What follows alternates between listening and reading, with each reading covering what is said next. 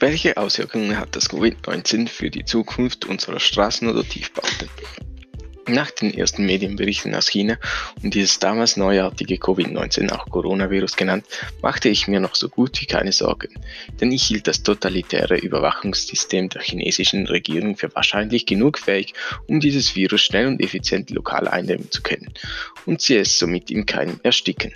Ich täuschte mich und realisierte mal wieder, wie stark wir heutzutage miteinander vernetzt sind, rund um den Globus. Ich persönlich ging in dieser Zeit recht entspannt durch mein Leben.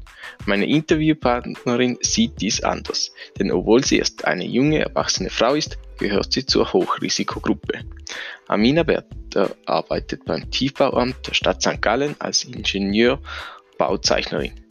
Durch sie erhielt ich einen Einblick in den momentanen Zustand der Baubranche und die alltäglichen Herausforderungen einer Risikopatientin während dieser Pandemie.